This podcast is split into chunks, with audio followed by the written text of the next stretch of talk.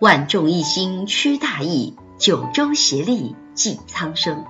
欢迎聆听福州八中文山电台。同学们好，最近因为肺炎的原因，窝在家里上课。这对于很多同学来讲，应该是一次新奇的体验。当然，与此同时，缺乏课堂互动、老师监督，这也是对同学们的自制力一次挑战。这次疫情也打响了健康的警钟，停课不停学，也应包括体育课。有条件的同学可以利用家里的体育设施进行户内活动，最简单的也有广播体操。坚持每天锻炼，不仅是对疫情，还有自己的身体也是很有裨益的。下面。我们来讲一讲新型冠状病毒感染的肺炎有何症状。基于目前的流行学调查，潜伏期一般为三至七天，最长不超过十四天，以发热、乏力、干咳为主要表现。值得注意的是，重型、危重型患者病程中可能为中低热，甚至无明显发热。部分患者仅表现为低热、轻微乏力等，无肺炎表现，多在一周后恢复。从目前收治的病例情况看，多数患者预后良好，儿童病例症状相对较轻，少数患者病情危重，死亡病例多见于老年人和有慢性基础疾病者，有别于。SARS 一两天就发作，它的潜伏期长，且在潜伏期内仍具有很强的感染性。春冬之际，福州天气时冷时热，变化较大，本就易感冒发烧，加之普通流行性感冒，现在疑似病例多，主要就是来自于这里。同时，应对普通感冒症状，不用大惊小怪，前往医院。要知道，医院内患者多且病症杂，属密闭空间，贸然随意前往，反而可能交叉感染。家庭日常如何做好预防？一、避免去疾病正在流行的地区。二、减少到人员密集的公共场所活动。尤其是空气流动性差的地方。三，不要接触、购买和食用野生动物及野味，尽量避免前往售卖活体动物、禽类、海产品、野生动物等的市场。禽、肉、蛋要充分煮熟后食用。四。居室保持清洁，勤开窗，经常通风。五，随时保持手卫生，减少接触公共场所的公用物品和部位。从公共场所返回，咳嗽手捂之后，饭前便后，用洗手液或肥皂流水洗手，或者使用含酒精成分的免洗洗手液。不确定手是否清洁时，避免用手接触口、鼻。眼，打喷嚏或咳嗽时，用手肘、衣服遮住口鼻。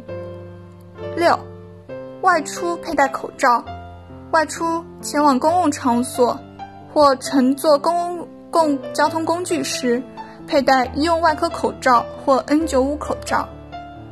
七，保持良好卫生和健康习惯，家庭成员不共用毛巾，保持家居餐具清洁。勤晒衣被，不随地吐痰，口鼻分泌物用纸巾包好，是置于有盖垃圾桶内。注意营养，适度运动。除了窝在家里，外出采购物资必不可少，毕竟不能坐吃山空。除各大省市封城封路，各小区也开始实行自我封闭。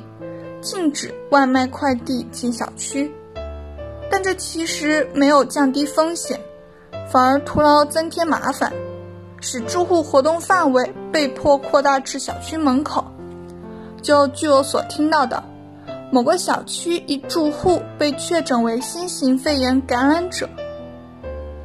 未曾想，十天后，同一楼层的邻居也被确诊。介入调查后，推测最可能的传染途径，居然是那一层的电梯按钮。同时，要减少接触家禽。不只有哺乳类深受病毒荼毒，今年的新型禽流感病毒也在冒头，它在越南已经大规模爆发。中国也有少量病例。如果必须到生鲜市场采购，接触动物和动物产品后，用肥皂和清水洗手，避免接触眼、鼻、口，避免与生病的动物与和变质的肉接触，避免与市场里的流浪动物、垃圾废水接触。上面都提到要避免用手去触摸眼部。作为心灵的窗户，眼睛也是细菌病毒进入人体的大门。肺炎病毒就可以通过感染眼结膜，进而破坏人体健康。最后，和大家分享共青团推荐的增强免疫力的小课堂。增强免疫力的方法多种多样，人们在选择和运用时，不免存在一些不当之处或误区。导致事倍功半或徒劳无功。如果要正确提高机体的正气，良好的日常生活习惯是根本。一、合理饮食，饮食搭配丰富，营养均衡，做到有精有细。冰冻、生冷、甜食、油脂的物品要少吃。要按照递减的规则食用下列食品：五谷类。蔬果类、肉、鱼、蛋、豆及奶类、油、糖、盐及加工食品。二、充足睡眠，睡眠与人体免疫力密切相关。长期通宵熬夜会导致破坏人体免疫系统，因此需要顺应人体的生物钟，保持充分的睡眠和规律作息。三、适当锻炼。中医讲究动静结合，行动神静，适度、长期、合理的劳动是维护健康的重要手段，包括太极拳、八段锦、易筋经等功法运动，以及家务劳动，尤其是在居家防疫期间，通过家务劳动来锻炼是很好的举措。四，养性调神。心静则神安，神安则体内真气和顺，就不容易生病。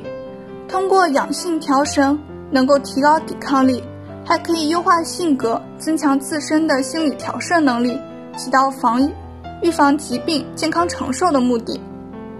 五、合理用药。其实部分人在生活中习惯于用药来提高免疫力，这并不可取。大家一定要在医生的指导下合理使用药物，随意用药不仅是对当下病情无益，从长远看，滥用药物不利于人的健康，更可能使身体形成耐药性。当真正需要用药时，往往药量要增加，副作用也随之而来。就到这里结束了，谢谢大家。